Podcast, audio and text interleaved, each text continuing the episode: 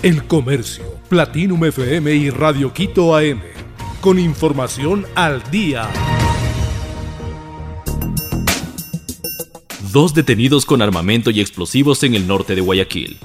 Operativos de la Policía Nacional permitieron la captura de dos hombres, así como el decomiso de armas de fuego y material explosivo.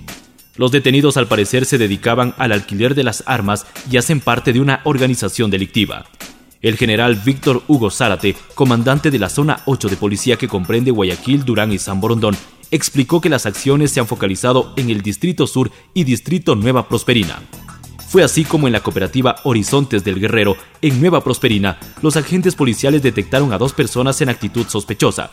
Entraron a su hogar y hallaron tres revólveres calibre 38, 18 cartuchos, además de siete envolturas cilíndricas, cuatro rojas y tres plomas, Expertos del Grupo de Intervención y Rescate GEAR determinaron que se trataba de explosivos.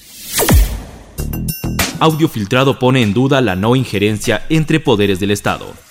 La conversación entre Aparicio Caicedo, consejero presidencial, y el designado a la superintendencia de bancos, Raúl González, supuestamente mantienen una conversación de fecha 16 de julio sobre el rechazo del gobierno al designado superintendente de bancos, desató críticas hacia el gobierno y el Consejo de Participación Ciudadana y Control Social y al aspirante de la superintendencia. Analistas observan que el hecho abona a la injerencia entre poderes del Estado.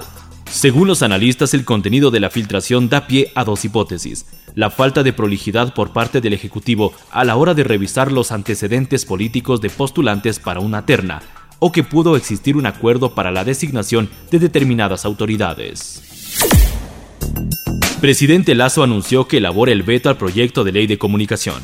El presidente de la República, Guillermo Lazo, anunció que iniciará la elaboración de un veto a las reformas a la ley de comunicación. Estas fueron impulsadas por representantes del correísmo y aprobadas por la Asamblea. El pronunciamiento se dio durante el discurso del mandatario en la Plaza de la Independencia. Según Lazo, se ha dado la orden a la Secretaría de Comunicación para que así sea. Con todas nuestras diferencias y discrepancias vamos a dar esta batalla por nuestra libertad de expresarnos. Las reformas a la ley de comunicación fueron aprobadas el 21 de julio pasado con 75 votos afirmativos, 21 negativos y 30 abstenciones. En varias ocasiones el presidente Lazo ha expresado su malestar por el proyecto de ley de comunicación. Emanuel Martínez deja Barcelona. Emanuel Martínez dejará a Barcelona y se unirá al América Mineiro de Brasil. Así lo asegura la prensa internacional, según información del periodista de Argentina César Luis Merlo. El ídolo llegó a un acuerdo con América Melgar por el traspaso de Martínez. El club brasileño compró el 100% de los derechos económicos del futbolista, además su contrato será por tres años y medio, es decir, hasta diciembre del 2025.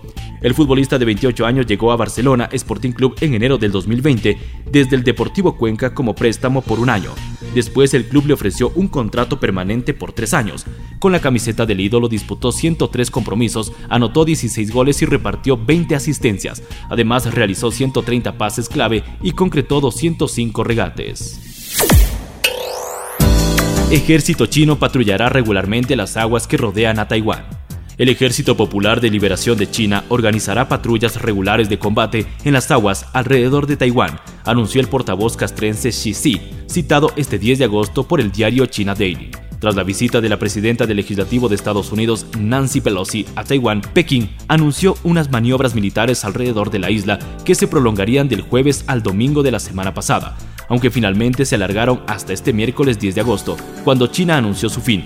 Xi Yi también explicó que las fuerzas del Comando del Teatro de Operaciones del Este protegerá de forma decidida la soberanía nacional y la integridad territorial de China.